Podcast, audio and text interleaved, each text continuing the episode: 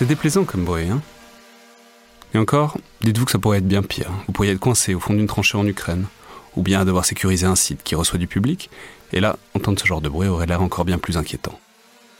Pour faire face à ces situations, le sponsor de cet épisode, qui est MC2 Technologies, propose des systèmes de brouillage, de détection et de neutralisation des drones qui sont déjà déployés sur les théâtres d'opération en Ukraine et ailleurs, et qui seront utilisés dès cet été pour sécuriser les Jeux Olympiques de Paris. Vous pourrez notamment les découvrir sur le salon Rosatori au parc des expositions de Villepinte, du 17 au 21 juin 2024. Ah, fait du bien quand ça s'arrête. Hein.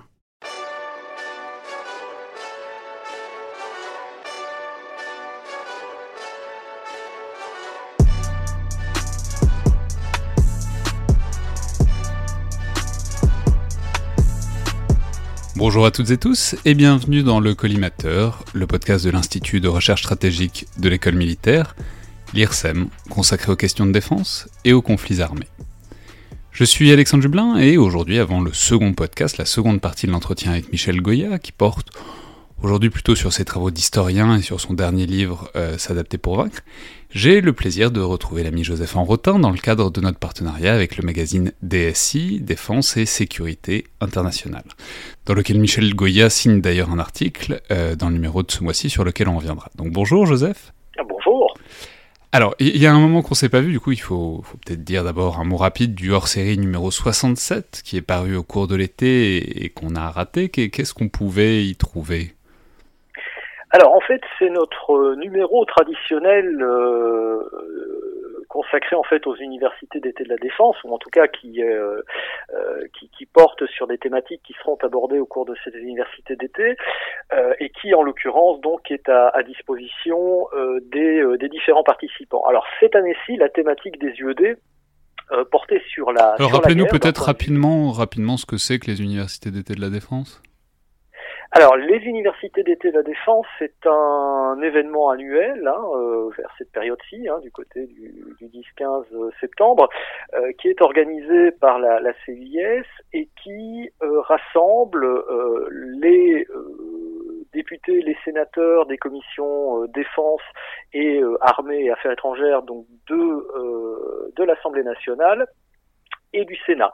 Mais pas que. Euh, les UED permettent également de rassembler un certain nombre de, de grands décideurs euh, industriels et militaires et constituent une sorte de, de forum au cours euh, desquels sont abordées pas mal de thématiques euh, liées bien évidemment à la défense et plus particulièrement au sujet d'intérêt de l'année qui va euh, qui va s'écouler. Bon, donc c'est vraiment tout un tas de gens importants qui viennent discuter des sujets de défense et d'armée ensemble dans un lieu sur quelques jours, quoi. Voilà, exactement. Et donc cette année-ci, ce sera euh, sur la base aérienne d'Avor, vu que la, puissance accueillante euh, cette année-ci est, est l'armée de l'air. Et euh, normalement, on devrait avoir l'occasion euh, de traiter un petit peu plus particulièrement non seulement de, de l'art de la guerre d'un point de vue théorique, euh, mais aussi de tout ce qui va tourner autour de la conflictualité, de son durcissement, euh, et également des questions de souveraineté technologique, vu que bien évidemment, euh, dans l'armée de l'air comme, euh, comme par ailleurs, les aspects liés à la, à la souveraineté numérique notamment sont particulièrement importants. Oui, j'ai vu que vous avez vraiment beaucoup de beau monde donc, dans ce hors-série numéro 67, puisque vous avez des un entretien avec euh, Florence Parly, la ministre des Armées, un entretien avec le, chef d'état-major des armées, le général Lecointre, enfin bon, tout un tas de choses. Mais alors notamment, il y a un article qui a évidemment retenu mon attention sur euh, le, sur le retour du combat naval. Alors je résiste rarement au plaisir de parler de marine, c'est un léger tropisme personnel. Est-ce que vous pouvez nous expliquer peut-être rapidement le propos, puisque c'était un article quand même avec un propos assez fort, quoi alors, c'est un article avec un propos assez fort, c'est surtout un article de réflexion tactique euh, sur l'engagement des, forces navales. Donc en l'occurrence, euh, c'est le commandant Thibault Laverne qui s'en est chargé, en fait, qui me, qui me l'avait proposé. Euh, pour le coup, c'est particulièrement intéressant parce que finalement, en France, on fait, euh, en tout cas dans les publications euh, largement disponibles, assez peu référence à la tactique navale. Et le commandant Laverne revient en fait sur le fait que bah, le combat naval, il est bel et bien de retour. Il y a bien une maritimisation des enjeux, des enjeux militaires Et au-delà de cela, euh, il est temps de se réapproprier un certain nombre de, de réflexions, et donc il repart euh, des conceptions du commandant américain, pour le coup euh, Wayne, euh, sur la tactique navale, sur le combat naval, sur la question de la salve euh, qui est particulièrement importante.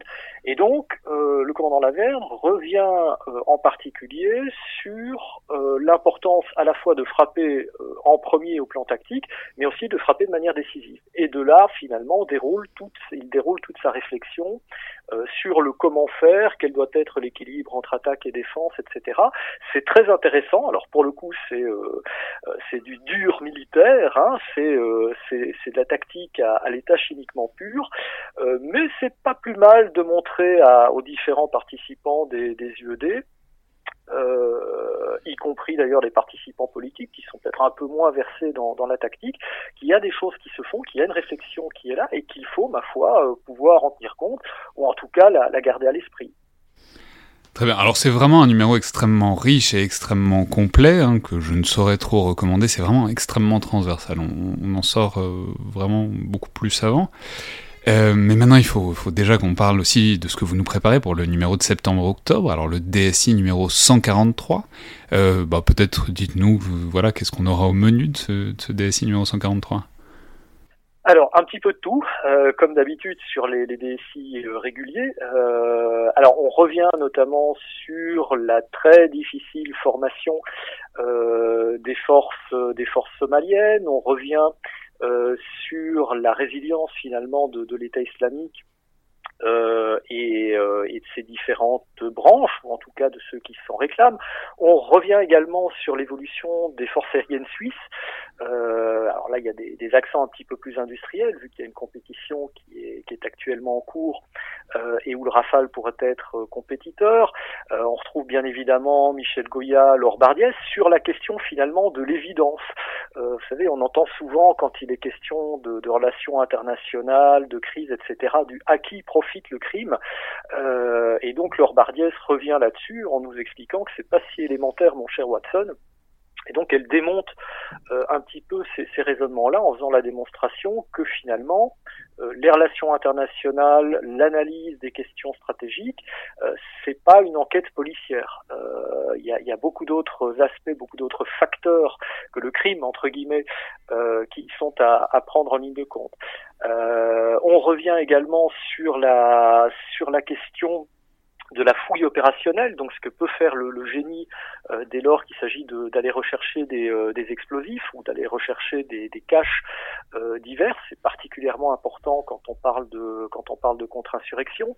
On revient également. Euh, oui, alors alors juste, je, je, je, je, parcours le sommaire avec vous et je vois qu'il y a un entretien qui est, enfin il y a un entretien qui attire évidemment mon œil. Vous, vous avez un peu commencé à en parler tout à l'heure pour le hors-série numéro 67, c'est sur la question de la souveraineté technologique.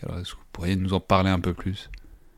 Tout à fait. Alors, autant dans le hors-série, nous avions interviewé euh, Emmanuel Chiva, donc qui est le, directeur de l'agence d'innovation de, la défense, autant dans le DSI régulier, nous avons Joël Barr, donc qui est le délégué général à l'armement, euh, et donc qui est à la, donc à la tête de la DGA, euh, et que j'ai eu l'occasion d'interviewer sur les thématiques effectivement liées à la souveraineté. Alors pas que numérique, euh, mais notamment, euh, mais notamment numérique, pour voir finalement comment, dans le contexte stratégique actuel, c'est-à-dire celui euh, des coopérations et des priorités euh, des, co des, des, coopérations euh, françaises, dans le contexte budgétaire aussi, comment finalement créer de la stratégie des moyens euh, qui soit également souveraine, parce qu'il y a quelque part une certaine forme de hiatus entre le fait de dire, bah, voilà, nous allons collaborer avec des alliés proches, Grande-Bretagne, Allemagne, etc., euh, et puis en même temps, il nous faut des solutions qui soient euh, qui soient souveraines, sur lesquelles on puisse avoir la main.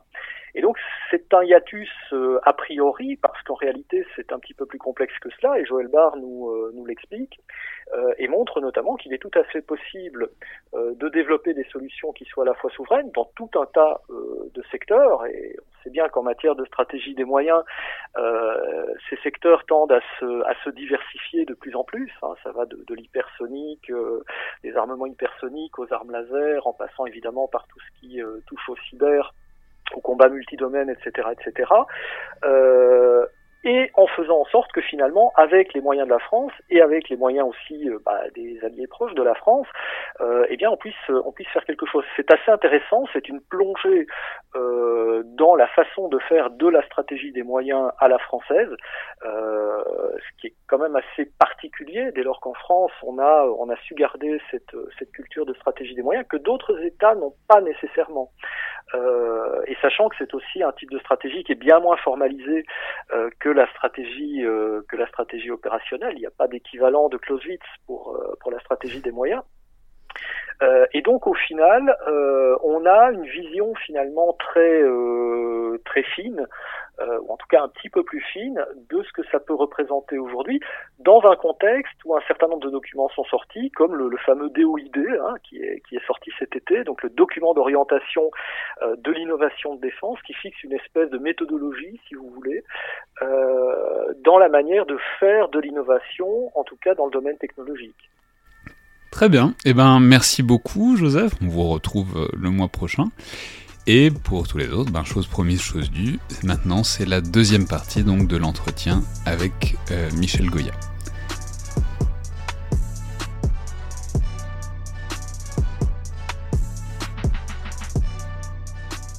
Alors, le, sous le feu est vraiment toute la. Pourrait appeler du ressort presque de la psychologie, quoi, d'un savoir-faire technique mais aussi psychologique. Euh, de l'expérience intérieure, mais il y a aussi tout un versant plus universitaire à votre œuvre, puisque euh, vous avez aussi soutenu une thèse d'histoire en 2008, euh, qui était consacrée à la transformation des armées françaises entre la guerre de 1871, donc perdue face à la Prusse, et celle de 1914-1918, gagnée face à l'Allemagne. Et plus généralement, la Première Guerre mondiale est vraiment très importante dans votre œuvre, puisque vous avez fait votre thèse dessus, donc mais déjà, votre premier livre, c'était La chair et l'acier, qui était déjà sur euh, l'armée française euh, pendant la Première Guerre mondiale. Votre dernier livre en date avant celui-ci, c'était Les vainqueurs, comment la France a gagné la guerre, chez Taillandier. Et c'est encore une partie importante de S'adapter pour vaincre, dont on va reparler. Donc la question, euh, bon, un peu, voilà, c'est bah, pourquoi, pourquoi, enfin vous en avez peut-être parlé un peu tout à l'heure avec votre grand-père, mais voilà, pourquoi la Grande Guerre? Qu'est-ce qui vous a à ce point-là fasciné dans la Grande Guerre?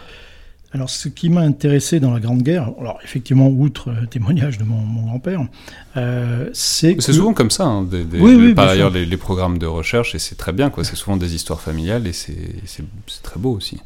C'est après aussi, c'est des questions, euh, comment dire, assez pratiques. Hein. Euh, bon, d'abord, ce qui m'avait frappé, c'est que c'est la transformation de l'armée française pendant la Première Guerre mondiale, c'est c'est la transformation la plus importante jamais réalisée en France. Aussi, jamais on a fait quelque chose d'aussi profond pour une organisation qui fait 4 millions d'individus, euh, d'aussi rapide, d'aussi profond. Et donc je me dis que je me disais que l'image qu'on pouvait en avoir, euh, pour reprendre l'expression de Churchill, un peu de de Lyon commandé par des ânes n'était euh, peut-être pas si, euh, si, évidente que ça, qu'au contraire c'était peut-être une organisation, euh, quelque chose d'extrêmement intelligent. Qui, et donc je me suis, voilà, je m'intéressais à cette idée de l'innovation militaire, de la transformation, comment les armées changent.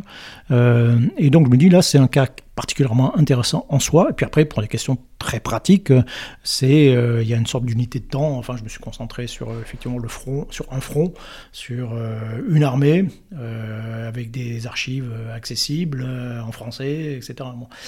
donc c'était un objet d'étude, voilà, qui me paraissait intéressant, un peu un peu négligé. Puis après, là aussi, parmi les influences, j'ai été très influencé par exemple par un livre de Pierre Miquel qui s'appelle La, Grande Guerre, euh, voilà, que je trouvais formidable, euh, qui essayait de renouveler justement un peu le, euh, l'historiographie de, de, la Grande Guerre.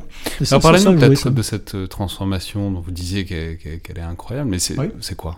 C'est bah, comment dire, l'armée française de 1918 n'a plus rien à voir avec celle de 1914. Vous prenez euh, on va prendre quelque chose que, j'ai évoqué. Prenez un sergent chef de groupe de combat d'infanterie en 1918. Euh, vous le téléportez aujourd'hui dans un régiment d'infanterie. En quelques jours, il comprend comment ça marche et il trouvera sa place euh, sans problème. Vous le téléportez 4 ans plus tôt, il est complètement perdu. Déjà, les chefs de groupe de combat d'infanterie n'existent pas à cette époque. Il sera complètement perdu 4 ans plus tôt. Parce que tout s'est transformé. Euh, voilà, ça, ça n'a plus rien à voir. Euh, on, on, a, on, maîtrise la troisième dimension. Euh, en 1914. Donc la troisième dimension, c'est les airs. Le ciel, le, ciel hein, que ce soit par les obus, que ce soit par les avions, tout un tas d'objets. En 1914, on combat sensiblement comme à Waterloo, quoi, hein, en gros. Euh, les artilleurs tirent sur ce qu'ils voient, les cavaliers sont à cheval, ils combattent surtout à l'arme blanche, et tous les fantassins sont tous équipés de fusils belles baïonnettes identiques. Quatre ans plus tard, bah, c'est terminé. Les artilleurs tirent à 10 km, 20 km, chose enfin, qui paraissait impossible avant. et on ne combat plus à cheval, enfin beaucoup moins à cheval en tout cas. On a plein d'engins motorisés. Il y a l'infanterie et ressemble euh, à l'infanterie actuelle, hein, même dans, sa structure, dans ses équipements. Hein, on est équipé de fusils mitrailleurs, les tenues ont complètement changé. Enfin. Euh, prenez une unité de, de, 1918, un bataillon de 1918, où le fait affronter un bataillon de 1914. Euh, il n'y a même pas de combat. Hein. C'est-à-dire que le, celui de 1918 va écraser complètement celui de 1914. Il y a un saut qui est absolument considérable, qui a été fait dans plein de domaines. Et ça parce que ben, on a justement une armée qui, euh, qui a été capable d'évoluer très vite, euh, très vite, très intelligemment, euh, qui a su faire appel aux ressources de la nation pour, se transformer. Même la bataille de la Marne, c'est un des, chapitres de, de, la chair à l'acier, qui est aussi un peu ma, thèse, où je montre que entre il y a la bataille des frontières fin août, où l'armée française prend une série de raclée monumentale, c'est extraordinairement meurtrier, enfin c'est un, désastre absolu. Et euh, allez, euh, deux semaines plus tard, elle combat sur la Marne, et là, elle emporte. Bon. Alors il y a des facteurs opérationnels qui peuvent expliquer cela, mais euh, ce que j'essaie de montrer, c'est que l'armée française qui déjà combat sur la Marne n'est plus celle qui combat aux frontières deux semaines plus tôt. Quand on regarde de près, on s'aperçoit qu'il y a une multitude d'innovations. Euh, à l'intérieur même, il y a un bouillonnement d'idées, euh, que des idées qui étaient un peu, qui avaient été expérimentées. mais quoi, alors dans le commandement ou au contraire euh, très proche du, ah non, mais vous avez, on apprend. Non, très, très, proche du terrain. On apprend, euh, les artilleurs au canon de 75 euh, apprennent à euh, tirer au-delà de, la des vues. ils utilisent des... On va récupérer des, des, ballons dirigeables dans les forteresses pour faire du guidage aérien. ils, ils, apprennent à tirer au, au maximum avec des, un certain type d'obus. Ils apprennent à se coordonner. Un exemple très, très concret et technique, hein, c'est-à-dire que on s'aperçoit que les, capitaines qui commandent les batteries d'artillerie, euh, donc euh, capitaine, père de jumelles, et les quatre pièces de canon de 75 qui sont à côté de lui, euh, et il guide, donne des ordres à la voix, il guide. Bon, on s'aperçoit qu'il peut faire très bien la même chose, mais en étant très beaucoup plus près de l'ennemi, en voyant bien l'ennemi et en communiquant par téléphone. chose qui n'existait pas à ce moment-là, enfin qui ne se faisait pas. Et donc, ça commence cette idée commence à apparaître et se répand et euh, très, très vite, on voit des gens euh, qui, qui arrivent à Paris, euh, qui arrivent à voir en Suisse et qui vont acheter des câbles téléphoniques et qui équipent tous les régiments d'artillerie de, de, téléphone. C'est une, c'est étonnant qu'une armée soit capable d'évoluer aussi profondément, de s'adapter aussi efficacement en situation de pression maximale et surtout en, en prenant la foudre, parce que c'est un peu ce qui se passe les premiers mois de, les premiers mois de la guerre. C'est justement parce qu'il y a une pression maximale, enfin, c'est une très forte incitation. Mais c'est parce que du coup, enfin, il y a deux voies, quoi. Soit on continue à essayer de faire la même chose, et soit on décide de se remettre en question en plein milieu euh, de l'action, ce qui n'est pas évident hein, d'un point de vue de logique des, des organisations, quoi.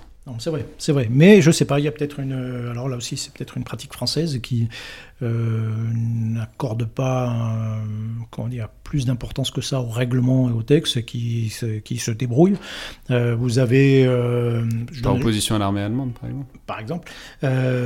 quoique l'armée allemande va être aussi très, très innovante. Hein, mais, mais typiquement, je donne un exemple. Hein, dans le règlement d'artillerie de, 1914, il est dit voilà, l'artillerie ne, ne prépare pas les attaques.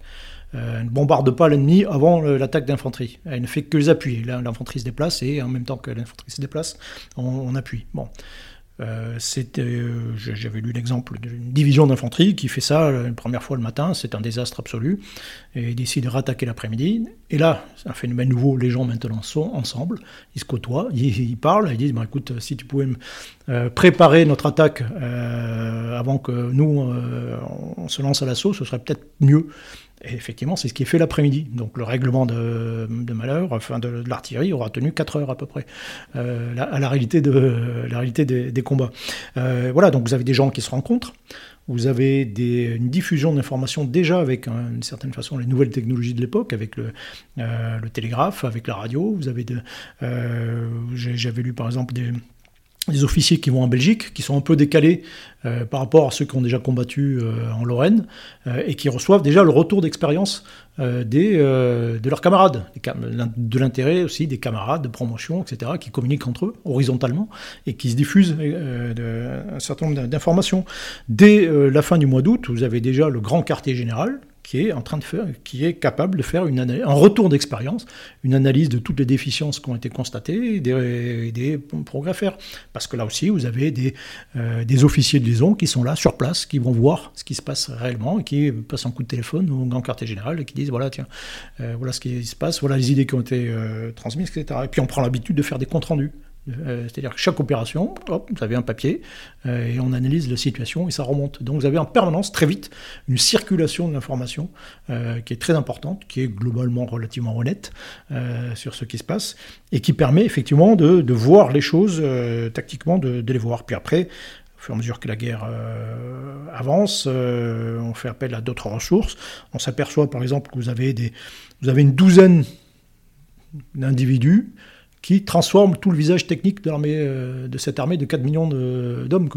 Euh, donc vous avez des gens comme, les plus célèbres, c'est Estienne, euh, colonel Estienne, futur général, qui lui va proposer l'emploi des chars. Euh, bon, on lui dit ok, bah, banco. Euh, donc il, arrive au grand quartier général avec son, son projet. On lui dit tiens, voilà, bah, hop, c'est parti.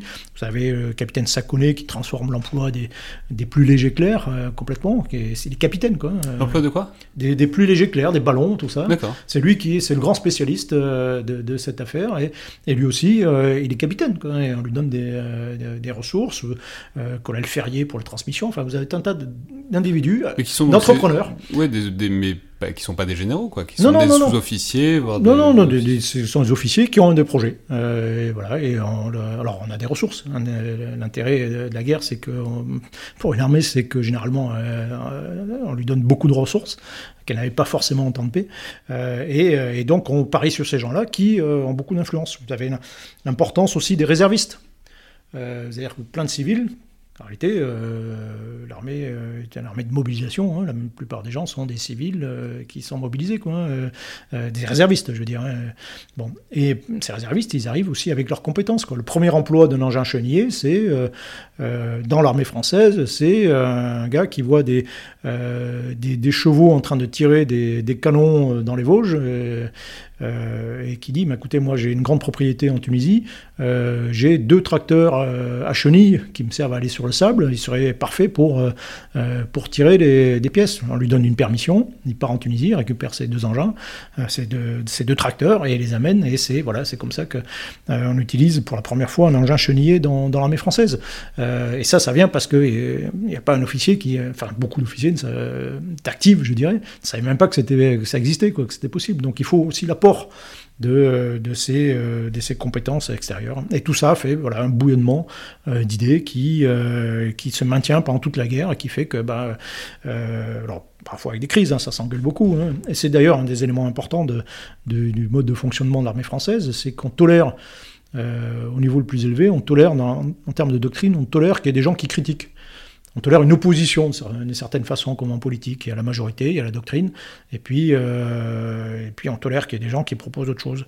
Euh, et comme la doctrine généralement se plante à chaque fois, tous les ans à peu près, eh ben on fait appel à ceux qui... Euh, c'est l'opposition qui prend le pouvoir et qui propose autre chose, qui généralement se plante aussi. mais on évolue. Tous les ans, on change de doctrine jusqu'à 1917, où là, on a quelque chose qui tient la route jusqu'à, qui tient bien la route jusqu'à la fin, quoi. de France et de Navarre. Dans le soleil, la neige ou le brouillard, le soldat chante une chanson bizarre, intitulée Le refrain du pinard. Le pinard, c'est de la finale, car là où se ça vas-y, remplis mon cœur, vive le pinard, vive le pinard.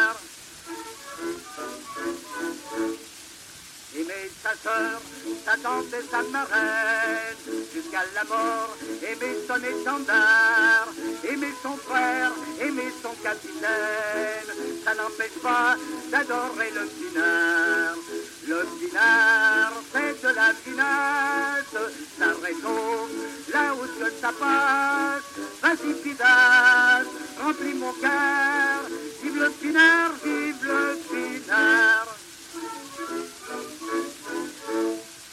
Dans le désert, on dit que le dromadaire n'a jamais soif d'un cet racontard.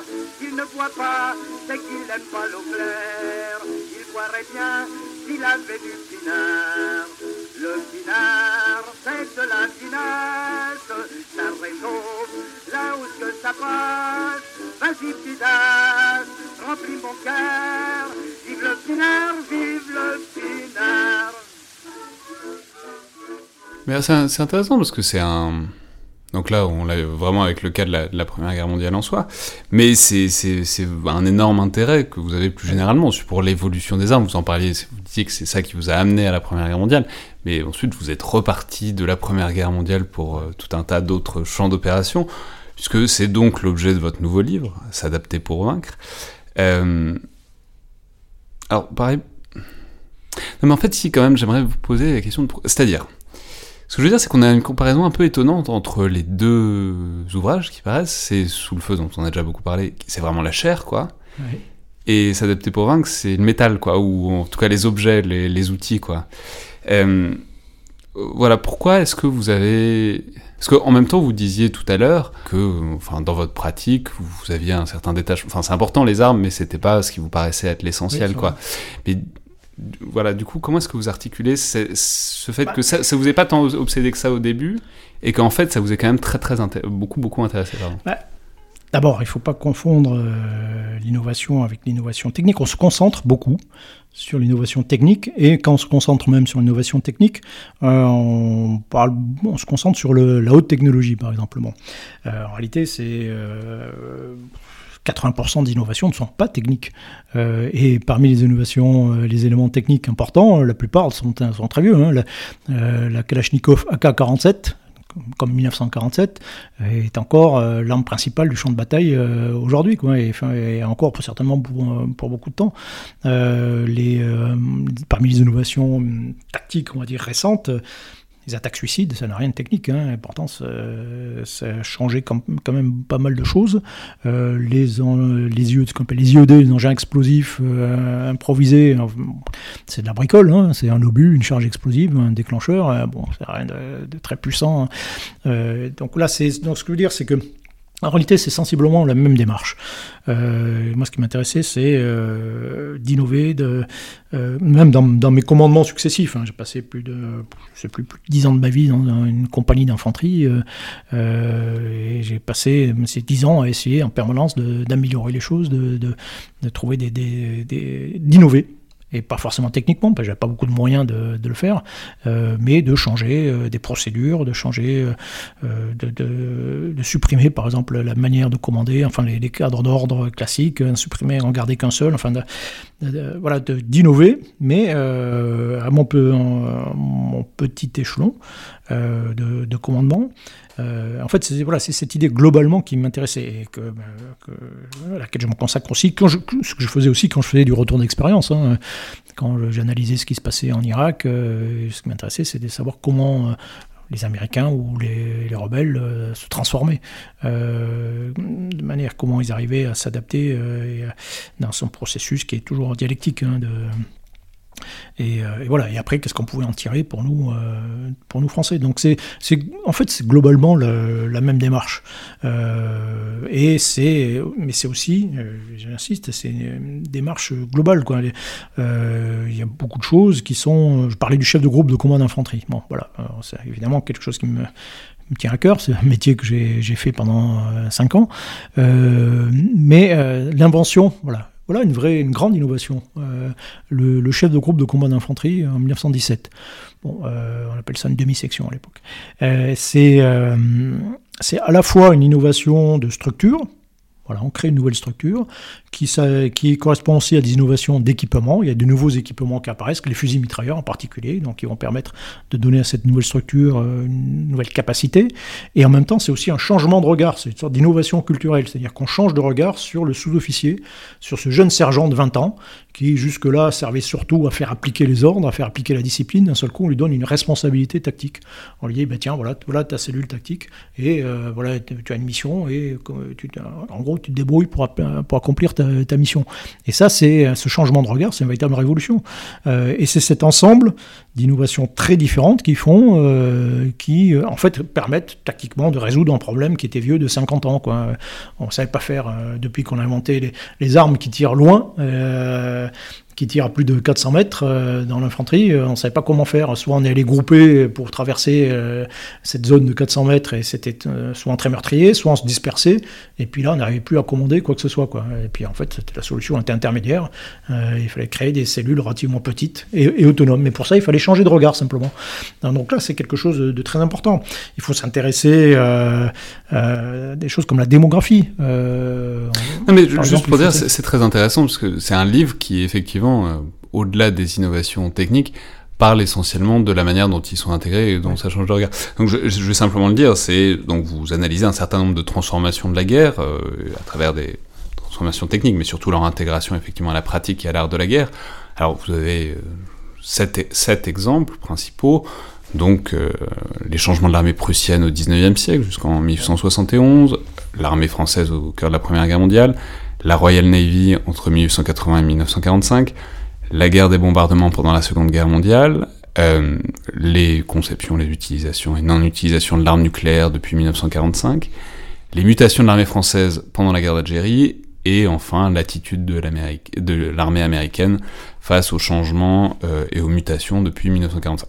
Alors évidemment, on ne peut pas entrer dans le détail parce que tous les chapitres sont des univers à part entière. Euh, enfin, je veux dire, ils sont extrêmement fournis. On peut pas parce que c'est ça aussi l'innovation technique, c'est que si on n'explique pas mine de rien pourquoi est-ce que ça change techniquement, on peut pas, on peut pas comprendre. Donc je ne peux qu'inviter à aller voir directement et à les lire. Mais du coup, ouais, quand, même, comment est-ce que vous les avez choisis ces exemples? C'est quoi le dénominateur commun? Alors le premier dénominateur commun, euh, alors globalement, tout ça, ce sont des, en réalité, c'était un cours que je donnais à Sciences Po euh, sur l'innovation militaire, bon, voilà, et qui commençait en réalité à partir de la guerre du feu, euh, c'était du, silex au cyber, hein, d'une certaine façon. Euh, bon. Mais j'ai décidé de, limiter le propos à partir de ce que j'appelle l'époque du changement, c'est-à-dire en gros la révolution industrielle. C'est-à-dire qu'à partir de ce moment-là, véritablement, tout change très vite. Tout change voilà, beaucoup plus vite qu'avant. Euh, avant, on pouvait faire, rester dans le domaine militaire, on pouvait rester faire une carrière militaire de la même façon pendant tout le long de, sa vie en réalité. Les choses changeaient relativement lentement. Et puis à partir du 19e siècle, euh, du milieu du 19e siècle en particulier, eh ben, c'est plus possible. Il faut se remettre en question régulièrement. Euh, y a la les sociétés changent, les populations augmentent, euh, les, euh, les, innovations techniques sont multiples dans, dans, le champ civil. Vous avez des choses comme le chemin de fer qui évidemment changent beaucoup de choses, le télégraphe. Vous avez tout un tas de facteurs qui, qui interviennent, facteurs économiques, l'industrialisation, mais d'autres facteurs, la presse. Enfin, vous avez transformation complète des sociétés. Et, euh, et en gros, euh, ben voilà, le, changement devient euh, un élément fondamental des armées. Une armée doit apprendre à s'adapter en permanence. Et les, membres de cette armée doivent apprendre à se remettre en cause aussi en permanence, ce qui est un phénomène nouveau. C'est pour ça que je, fais commencer cet ouvrage par l'exemple de l'armée prussienne, qui est la première organisation à véritablement, probablement, prendre en compte cette idée de changement. Ah. Et ensuite, euh, j'ai essayé de varier les milieux. C'est pour ça que je, euh, parle de, l'exemple des campagnes aériennes pendant la, Seconde Guerre mondiale, euh, de, la Royal Navy, pas simplement de, des combats terrestres. J'ai essayé aussi d'aborder plusieurs formes de guerre donc euh, la contre-insurrection en Algérie, euh, une guerre tout à fait classique, euh, la Première Guerre mondiale, l'importance, l'apparition d'une arme quand même, quelque chose, pour le coup, une arme technique, une innovation technique qui a eu une certaine influence, qui est l'arme nucléaire. Qu'est-ce que ça peut changer Voilà, comment s'adapter à cette, cette, introduction quoi, dans Voilà, et puis un chapitre plus, plus général. Oui, mais l'arme nucléaire, typiquement, c'est un très bon exemple ce que vous, montriez tout à l'heure, ce que vous montrez, enfin, vous insistez beaucoup sur, dans le chapitre, sur le fait que c'est pas si, enfin, quand ça apparaît, en fait, ça change pas grand chose. Enfin, c'est un potentiel de destruction relativement plus élevé, et pas tellement plus élevé que ça que ce qui se passait euh, pendant la première et la seconde guerre mondiale. Enfin, c'est, et que donc c'est essentiellement dans les conceptions qu'on en a et la mythologie qu'on déploie autour que ça se met à changer la guerre vraiment. Oui, donc c'est vrai, bien sûr. Au début, c'est euh, vous avez plus de morts à bombardement de Tokyo euh, quelques quelques mois avant celui d'Hiroshima que à Hiroshima ou à Nagasaki. Hein. ce qui permet d'ailleurs d'intégrer aussi l'arme savez, une, innovation, c'est, euh, je compare ça souvent au, Scrabble, hein. c'est, euh, vous, avez un, un Scrabble, je sais plus combien c'est, vous avez un super mot, il faut, mais il faut l'introduire sur le, sur le plateau, quoi. donc il faut le relier à quelque chose qui existe déjà. Quoi. Euh, et là, bah, typiquement, les aviateurs américains, bah, pour eux, c'est super, hein. l'arme nucléaire, bah, ils font la même chose avec moins de moyens, plus vite, mais c'est globalement... Le, et donc, vous avez, pour beaucoup de gens, c'est... Bon, il n'y a, pas forcément quelque chose de nouveau là-dedans.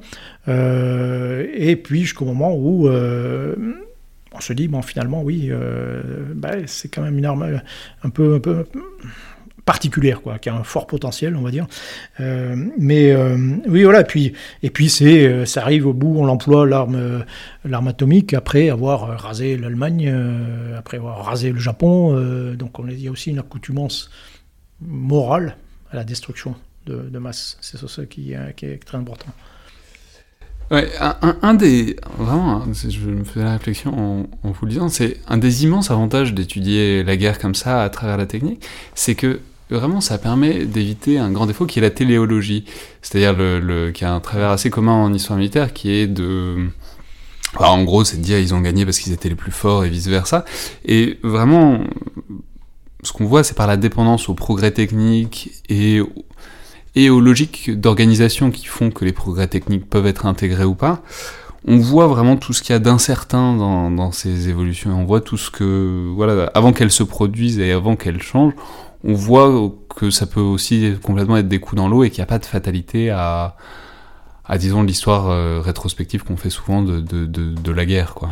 Oui, bien sûr. Alors, euh, c'est toujours très intéressant de se placé dans les conditions de l'époque et comment on voit les, euh, comment on voit les choses euh, à ce moment-là. Quoi. Euh, le chapitre sur l'US Army, je me suis intéressé plus particulièrement, l'angle que j'ai abordé, c'est comment l'US Army voit la guerre, comment elle voit la guerre future, et finalement ce qu'elle fait réellement. Quoi. et puis on s'aperçoit qu'il y a un décalage permanent entre ce qu'elle anticipe et ce qu'elle fait, presque systématique. Euh, d'ailleurs, en grande partie parce que ce qu'elle anticipe, c'est aussi euh, un certain, il y a un certain nombre de biais qui interviennent, c'est en gros ce qu'elle a envie de faire. Euh, ce que plutôt, c'est la guerre qu'elle aimerait plutôt faire. Quoi. Et puis, bon, même manque de chance, il y a souvent l'ennemi, l'ennemi a le droit de vote, comme disent comme disent justement les Américains. Euh, il la voit au chapitre euh, et, généralement il ne va pas sur, euh, sur le terrain préférentiel de, des Américains. Mais oui, alors c'est, et puis on le voit, à chaque fois on anticipe des choses. très intéressant de voir comment dans les années 50, des choses d'ailleurs qui paraissent rétrospectivement, qui paraissent folles, comment on introduit dans les années 50, on introduit des, tout un armement nucléaire. Euh, vous avez des milliers d'armes nucléaires qui apparaissent. Le Army dit voilà, ben nous, nous faut l'arme nucléaire. Voilà, c'est euh, c'est ce qui va nous permettre de dominer le champ de bataille. Donc vous avez des, des, lance-roquettes atomiques, vous avez des, missiles antiaériens atomiques, euh, vous en avez partout, des milliers, des milliers comme ça. Alors déjà, ça doit représenter un coût phénoménal. et... Ça n'a jamais été le grand problème de l'US Army. C'est vrai, c'est vrai. Mais et donc c'est le concept du champ de bataille atomique. Euh, qui est euh, globalement une folie absolue. Quoi. Euh, mais voilà, comment une organisation, normalement, enfin, rationnelle des gens pleins de, gens intelligents, arrive à concevoir quelque chose qui est, qui est finalement, au bout de compte, absurde. On s'en rend compte, au bout d'un moment, on se dit, bon, quand on commence à expérimenter, parce que derrière les concepts, il faut, c'est toujours expérimenter les choses quand même. Euh, et quand on fait les premières expérimentations sur le terrain, on se dit que bon, finalement, ça, ça peut poser qu'un certain nombre de problèmes. Et quand on commence à découvrir aussi un peu certains effets des armes nucléaires qu'on qu'on comprenait pas, euh, enfin qu'on maîtrisait pas com- complètement. Et puis finalement, on va retirer ces armes discrètement euh, du, du champ de bataille dans les années, dans les années 70. Mais, mais c'est c'est très intéressant Ah, de c'est voir. génial, c'est votre garage complète de l'innovation militaire. Bah oui, parfois on se plante euh, complètement hein, dans, euh, dans euh, les anticipations. Puis il y a des choses qu'on ne voit absolument pas venir, bien sûr, et qu'on ne pourra pas voir venir. Internet, même si c'est globalement au départ une innovation militaire, mais voilà, vous avez toujours des, des choses qui apparaissent, qui vont... euh, on est soumis à l'incertitude, hein, y compris dans les évolutions. Euh, et puis, on, parce qu'on on parle des évolutions techniques, euh, ce qui est intéressant de voir, par exemple, la tendance actuelle, c'est le, le ralentissement de ces innovations techniques en réalité. Pendant la Seconde Guerre mondiale, il fallait deux ans pour concevoir un avion de combat. Euh, maintenant, il faut 20 ans.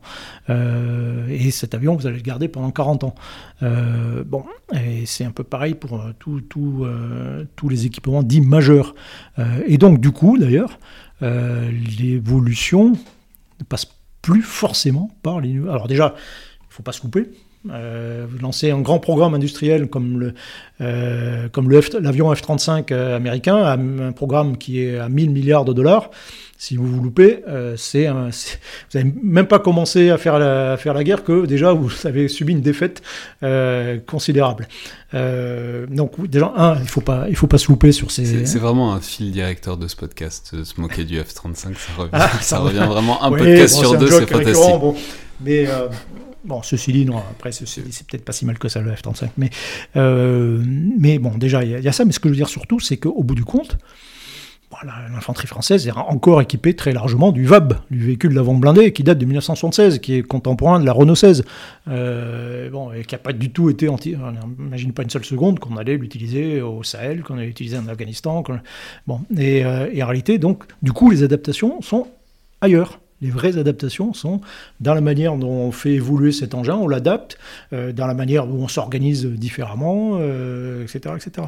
Euh, donc le, le pôle moteur de l'innovation n'est plus forcément l'équipement ou forcément les, programmes majeurs, en tout cas, de, de ces équipements. Ouais, mais alors, c'est très intéressant aussi parce que ça pose une question dont vous parliez un peu à l'instant avec Internet, c'est euh, celle de la coopération entre l'armée et la science, enfin les, les scientifiques en général. Alors, évidemment, c'est très important. On sait qu'il y a tout un tas d'innovations militaires qui se retrouvent dans le domaine civil. L'exemple canonique, c'est toujours, euh, alors, il y a Internet, mais c'est plus compliqué, mais c'est le GPS, quoi. Mais en même temps, vous montrez aussi les limites de cette synergie et de l'absence de communication, et c'est aussi extrêmement important. Alors, typiquement, un des cas que vous étudiez et qui est extrêmement intéressant, c'est votre chapitre sur les bombardements pendant la Seconde Guerre mondiale, et c'est l'exemple du rapport Butt en 1941. Je vais peut-être vous laisser raconter l'histoire, parce que vous la Bah, raconterez mieux que moi. C'est euh, le rapport Butt, c'est euh, euh, d'abord c'est un peu globalement intéressant, c'est ce qu'on appelle la recherche opérationnelle, c'est-à-dire que là aussi on met un peu de science dans la manière de faire la guerre.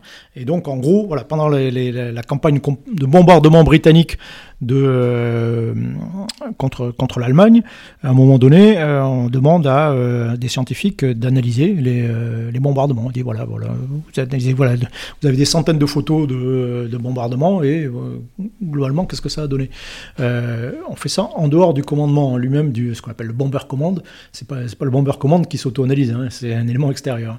Et là, on s'aperçoit avec un certain effarement que en réalité, ces bombardements sont d'une inefficacité à peu près euh, totale. Alors j'ai plus les chiffres en tête, mais je crois que vous avez la moitié des, des bombes qui ne tombent pas à moins de 8 km, 8 km de l'objectif, quoi, quelque chose comme ça.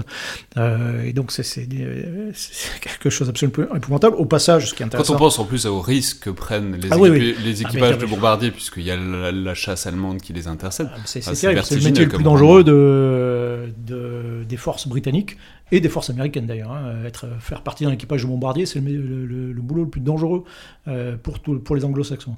et Euh, pour un résultat à peu près nul. Bah, ça, ou pas, non, ça va évoluer, ça va évoluer. Mais euh, oui, au début, alors, plus ce qui est intéressant aussi, c'est que c'est en contradiction totale avec les témoignages. Euh, donc c'est un témoignage, c'est bien, c'est intéressant, mais euh, c'est humain. Euh, et donc, si on se fie au témoignage, bah, en réalité, les témoignages donnent quelque chose de beaucoup plus efficace, les comptes rendus qui sont faits, que ce qui est analysé rationnellement. quoi. C'est un peu comme pendant la, la Première Guerre mondiale où on, euh, on demande aux pilotes britanniques euh, simplement de dire quand ils ont abattu un avion ou vaincu un avion allemand. Et Voilà, et c'est compté comme victoire. Euh, et puis on s'aperçoit rapidement que euh, l'armée- l'aviation britannique a détruit plusieurs fois l'aviation allemande, quoi, qu'on fait le total de, de toutes les victoires revendiquées. Quoi. Bon. Mais donc là aussi, il y a un certain nombre de facteurs. de On en parlait avec Pierre Razou, le fait que Oui. c'est le moment où on a commencé à devenir un peu plus strict sur les... Voilà, sur et, dire on va être un peu plus sérieux sur cette affaire. Bon, mais euh, mais donc voilà, et puis euh, effectivement, on s'aperçoit que bah, c'est pas efficace quoi. Euh, et donc voilà, qu'est-ce qu'on fait quand, quand c'est c'est le principe un peu de la crise schumpeterienne, hein, avec les moyens que l'on a, on a quelque chose qui est pas efficace ou qui est pas très efficace. Alors soit on change. Fait quelque chose d'autre, soit on fait la même chose, on- soit on innove, euh, enfin, et soit on fait la même chose avec beaucoup plus de moyens. Ouais, mais là, on appelle un scientifique et un civil en plus pour Ah Oui. faire un- une analyse d'expérience. Oui.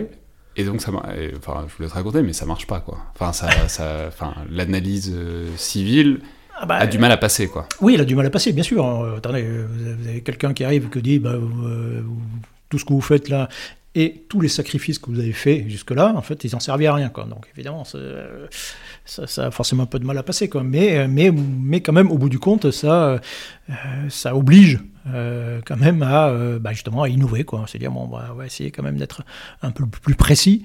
Et donc, ils vont, le, le bomber commande va quand même innover, va inventer les pathfinders, les éclaireurs, va inventer tout un tas de trucs pour effectivement. Et ils vont y arriver. Avec ce paradoxe d'ailleurs que. On va revenir un peu en arrière sur, sur, sur cet élément. hein. Euh, les premiers bombardements euh, de l'armée britannique, enfin du, Bomber Command, ont lieu deux jours. Bon, et quand on attaque euh, des objectifs de jour, ben, on se retrouve face à une défense aérienne qui, elle, est, bah, peut tirer, peut être à pleine puissance, à pleine efficacité. Et donc les pertes, les pertes des premiers bombardements sont, sont terribles. Et donc on dit, on va passer au bombardement de nuit. De nuit, c'est beaucoup moins dangereux. Le problème, c'est que c'est aussi beaucoup moins précis. Euh, à ce moment-là. Euh, et donc, euh, d'ailleurs, ça oriente finalement les objectifs. Au lieu de chercher des objectifs précis, industriels ou même militaires, bah, finalement, on va faire des, on va taper sur des zones. Ouais, bah, c'est un de reste, quoi. Voilà, et globalement, ça, les zones, ça devient des villes. Euh, bon, parce que voilà, il y a- il y a- concrètement, c'est tout ce qu'on peut faire. Bon, mais euh, avec ce paradoxe que euh, finalement, à force de rechercher la précision, on arrive à compenser ce problème. Et lorsque, euh, c'est très intéressant d'ailleurs, lorsqu'en 1944 on dit aux, forces de bombardement, donc euh, le Bomber Command britannique et la 8e euh, Air Force euh, américaine, bon, vous arrêtez de bombarder, euh, en gros vous arrêtez de bombarder les villes et vous concentrez sur des objectifs euh, militaires d'interdiction en France pour préparer le débarquement. Euh, donc vous allez bombarder les voies ferrées, vous allez bombarder tout ce qui va euh, empêcher euh, les renforts d'arriver euh, en, d'arriver en Normandie. Bon. Et donc pendant plusieurs mois, on les détourne de leur action euh, pour faire autre chose. Et là, les Britanniques s'aperçoivent qu'en fait, ils sont devenus extrêmement précis euh, de jour et ils sont capables de faire des bombardements en hauteur extrêmement précis. Et donc le problème qui est de 1940 en 1944 n'existe plus. Et pourtant, ils vont revenir dès que, dès que possible, ben, ils reviennent à cette idée de bombardement des villes dans laquelle ils se sont, j'allais dire, engouffrés euh, depuis le début et qui, qui vont continuer jusqu'à l'obstination et jusqu'à même forme d'absurdité, quoi. Euh, Il faut, il faut bien le dire, Sens. Euh, et avec ce, paradoxe que à la fin de la guerre, la plupart des bombes qui sont larguées par les Alliés le sont en 1945. Euh, le plupart, la majorité du tonnage, la moitié du tonnage de bombes est largué en 1945. Donc on se dit, à quoi ça sert quoi, la, la- la guerre est gagnée, mais comment dire, on a un instrument qui est là. Euh, bah, autant s'en servir, quoi. Il y, a- un peu de ça quand même. Come gather people, wherever waters around you have grown, and accept it that soon you'll be drenched to the bone. If your time to you is worth saving, then you better start swimming or you'll sink like a stone, or the times they are a changing.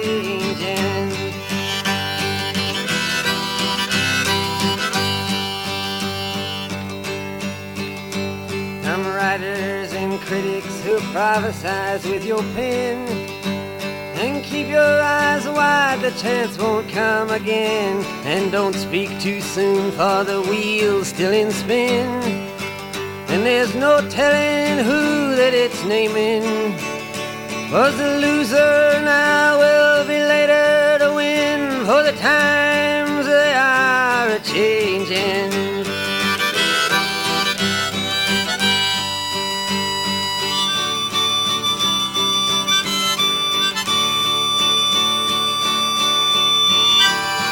Senators, congressmen, please heed the call. Don't stand in the doorway, don't block up the hall. For he that gets hurt will be he who has stalled. The battle outside raging will soon shake your windows and rattle your walls. For the times they are a changing.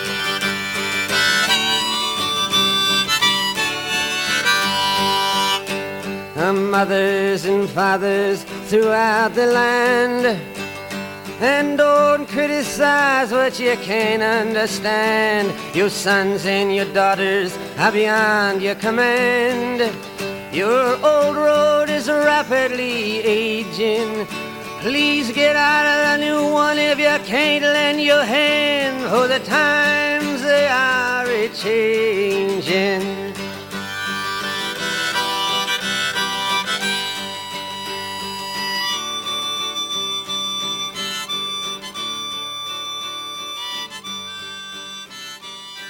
Ouais, mais alors c'est très intéressant parce que ça renvoie à une notion dont je voulais parler euh, avec vous vraiment qui est, euh, enfin disons cette décalage, enfin ou disons en tout cas la cheville entre la possibilité technique et son emploi.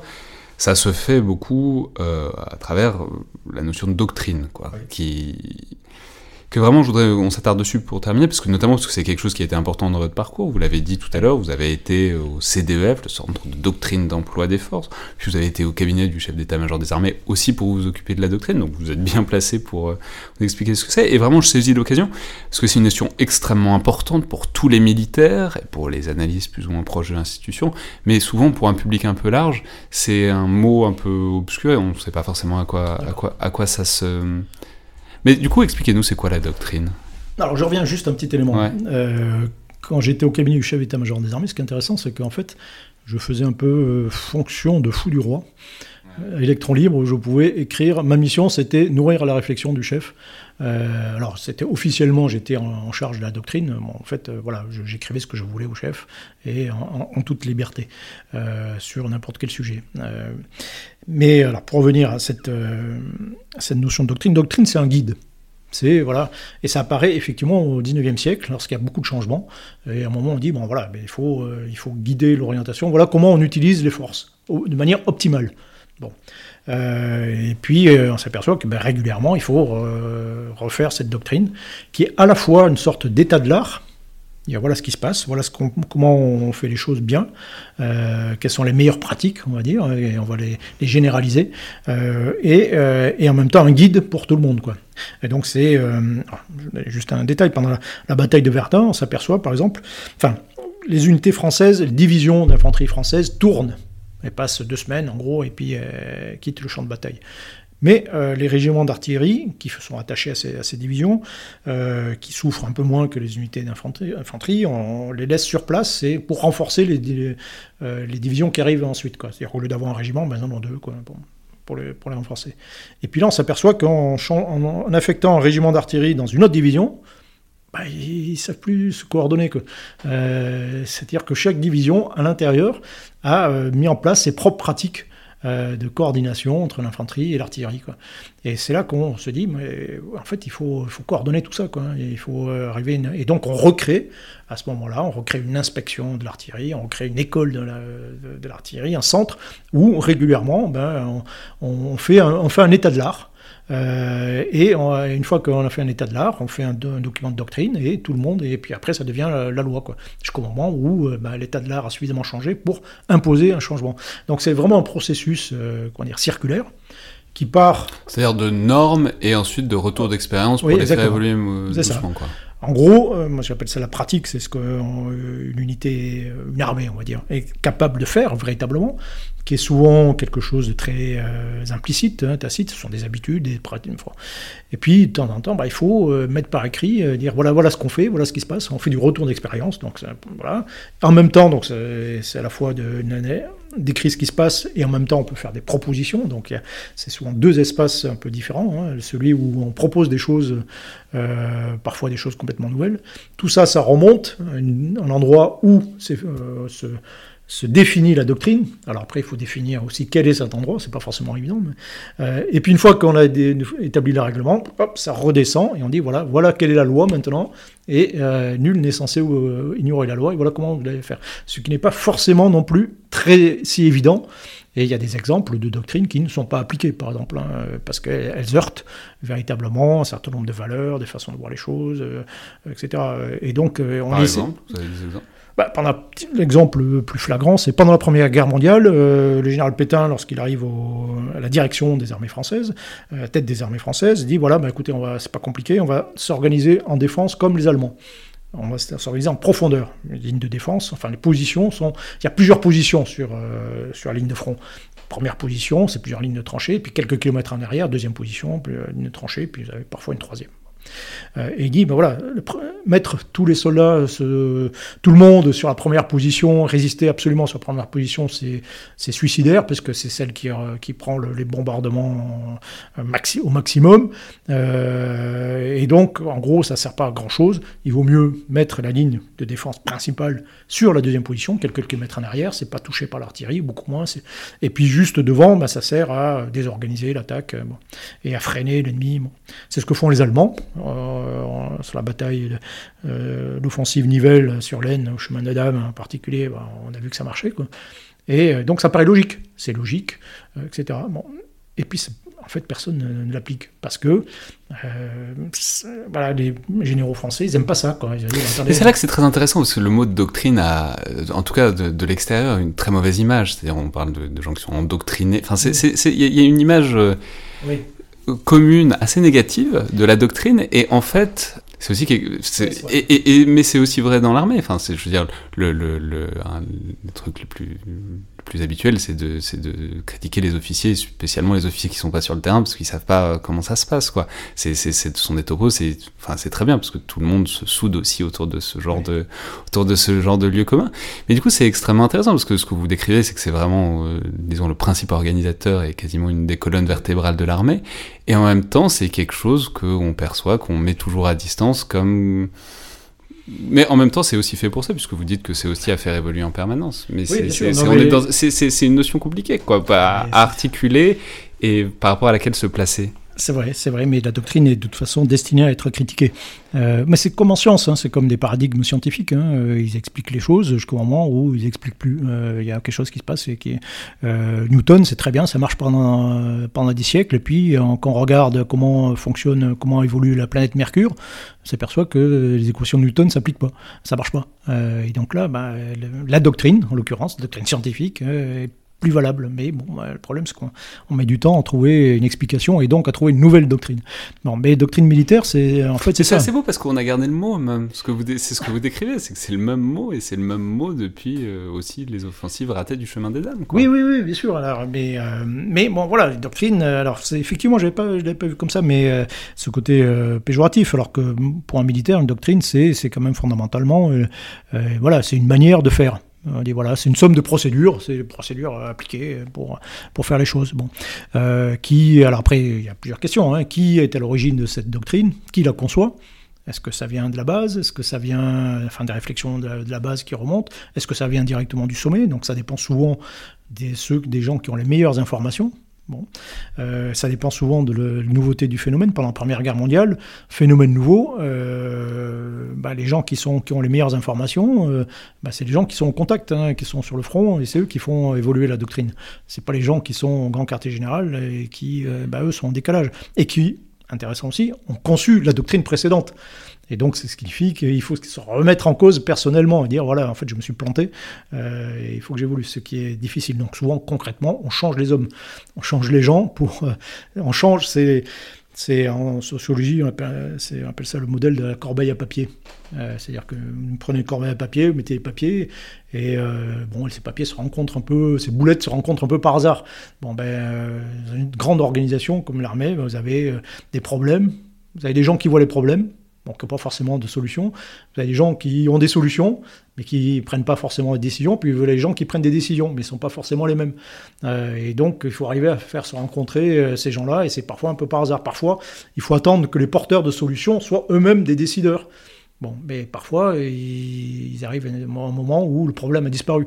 Euh, et donc, les solutions qu'on proposait sont, sont en décalage. C'est très souvent dans le domaine technique. Hein. Moi, je suis arrivé au, au 21e régiment d'infanterie de marine comme chef de section, et puis j'ai vu arriver des missiles RX anti-char courte portée, des trucs super puissants qui tirent à 600 mètres euh, qui étaient destinés à détruire des chars soviétiques. Euh, bon, le problème, c'est que les chars soviétiques n'existaient plus, n'étaient plus là. Euh, il n'y a plus de menaces. Et donc, on avait investi, transformé toute l'infanterie française à ce moment-là pour quelque chose qui n'existait plus.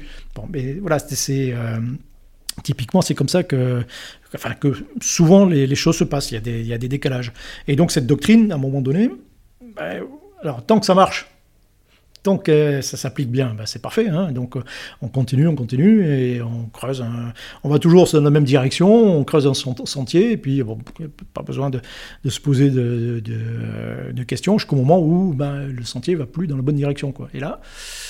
Et là, c'est là que c'est souvent un peu compliqué. C'est-à-dire que, donc, il faut euh, critiquer. Il faut dire, attendez, on va plus dans la bonne direction. Euh, et ce qui, euh, dans est toujours difficile. C'est-à-dire qu'il faut critiquer en cours, critiquer les chefs, ou critiquer ce qu'on fait. Dire, est-ce que, voilà, bon, quelque chose qui, qui, est toujours un peu, un peu compliqué à faire. et puis ensuite, et pas après, il faut explorer. Donc explorer, bah, c'est réfléchir, euh, c'est voir euh, quelles sont les autres directions, d'où l'intérêt d'avoir peut-être avant des gens qui ont déjà exploré d'autres directions possibles. Quoi et éventuellement de puiser lorsque lorsqu'on s'aperçoit que euh, on ne va pas dans la bonne direction, de puiser parmi ces gens-là pour euh, trouver une bonne direction. Bon, la difficulté, c'est que souvent, il faut euh, un choc, il faut un accident pour rester dans cette, pour se dire bon, ok, effectivement, là, c'est plus possible de continuer comme ça et on va on va changer. 1914, c'est c'est un désastre. enfin, c'est un désastre. la doctrine, effectivement si tenté d'ailleurs qu'on puisse vraiment parler de doctrine, parce qu'en réalité il y en a deux qui se mélangent. Elle va plus, donc il, faut, il faut changer. Euh, quand les Américains euh, arrivent en Corée euh, en 1950, ils, bon, ils arrivent à vaincre l'armée nord-coréenne et ils se retrouvent face aux Chinois qui ont, des procédures complètement différentes, une doctrine, qui ont une doctrine qui est complètement différente et beaucoup plus adaptée. Les Américains se prennent une raclée monumentale, la plus importante de leur histoire pratiquement. Euh, et puis hop, et là, et là on se dit, bon, effectivement, il faut changer les, choses. Quoi. Israéliens en 1973, euh, pendant la guerre du Kippour, ils sont face à des gens qui ont réfléchi, qui ont fait évoluer leur propre doctrine, qui l'ont parfaitement adaptée à un ennemi. Et ça aussi, c'est un élément important, hein, c'est que cette doctrine, euh, soit les génériques. mais euh, voilà, il faut l'appliquer aussi à un ennemi quoi, qui, qui, est intelligent, qui est face à vous. Quoi. Et voilà, les Israéliens, bah, il faut qu'ils changent en quelques jours leur doctrine justement d'emploi en 1973, et ils y parviennent. Hmm. Merci beaucoup, colonel Merci à vous. C'était donc le Collimateur, le podcast de l'IRSEM, l'Institut de recherche stratégique de l'école militaire. Je voulais simplement profiter de ce début d'année pour vous dire que je suis très heureux de commencer une nouvelle saison euh, du podcast en cette rentrée de septembre. Je vous rappelle que toutes vos suggestions et remarques sont toujours les bienvenues sur les pages Facebook ou Twitter de l'IRSEM. Puis abonnez-vous, notez, commentez le podcast sur iTunes. Vous savez que ça aide énormément à le faire connaître. Merci à toutes et tous et à la prochaine fois.